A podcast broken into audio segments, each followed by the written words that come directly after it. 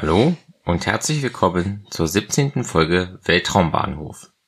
Heute geht es um den Start einer Ariane 5 ECA mit drei Satelliten am 15. August 2020. Die Ariane 5 ECA ist eine zweistufige europäische Rakete mit zwei zusätzlichen Boostern.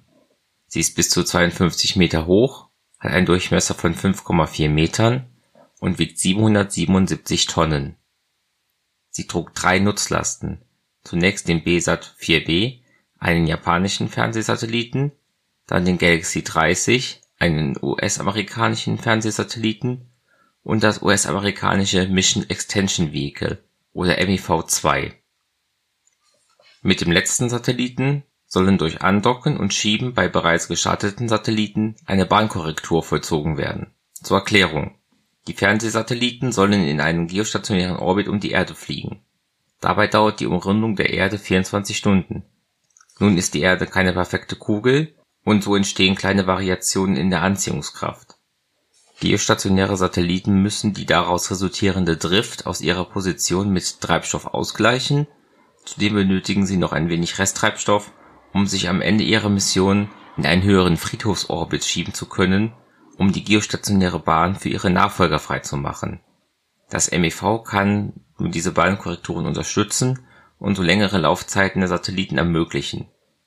Das scheint sich so sehr zu rechnen, dass man diese Variante statt dem Ersatz der ursprünglichen Satelliten vorsieht. Der Start der Ariane 5 mit den drei Nutzlasten erfolgte am 15. August 2020 um 22:04 Uhr Weltzeit bzw. 19:04 Uhr Ortszeit vom Guyana Space Center in Französisch-Guyana in Südamerika. Der erste Start von diesem europäischen Weltraumbahnhof erfolgte 1970. Die Ariane 5 ECA ist die aktuelle Variante dieser europäischen Rakete. Die Modelle G, G+, GS und ES sind inzwischen eingestellt. ECA steht übrigens für Evolution Kryotechnik A, also erste kryotechnische Weiterentwicklung. Diese Bezeichnung verweist auf die verbesserten Triebwerke und die daraus resultierenden Veränderungen bei Tank und Treibstoff. Beim Start der Ariane 5 ECA zünden die zwei Booster und das Vulkan-2-Triebwerk der ersten Stufe.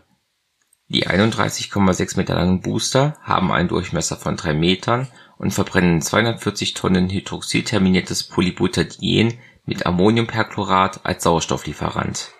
Jeder Booster entwickelt dabei für 2 Minuten und 20 Sekunden 7080 kN Schub die erste Stufe ist 23,8 Meter lang, 5,4 Meter im Durchmesser und trägt 170 Tonnen Sauerstoff und Wasserstoff im Inneren.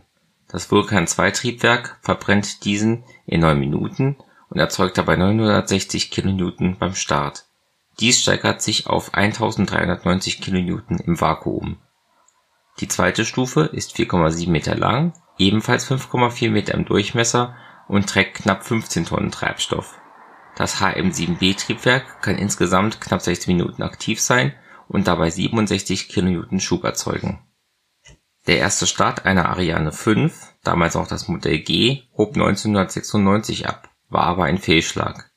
Die erste Ariane 5 ECA hob 2002 ab und auch hier missglückte der Start.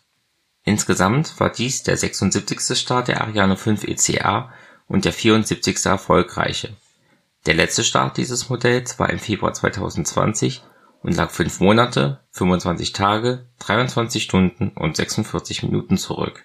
Insgesamt war dies der 62. Start einer Orbitalrakete im Jahr 2020. Der letzte Start, die Falcon 9 aus Folge 16, lag beim Abheben der Ariane 5 8 Tage, 16 Stunden und 52 Minuten zurück. Vielen Dank fürs Zuhören über eine Bewertung bei Apple Podcasts, in der Podcast Addict App oder sonstige Unterstützung würde ich mich sehr freuen. Links zum Podcast, zur Social Media und zu Unterstützungsmöglichkeiten gibt es in den Show Notes. Bis zum nächsten Mal bei Weltraumbahnhof von Schwarze Null FM.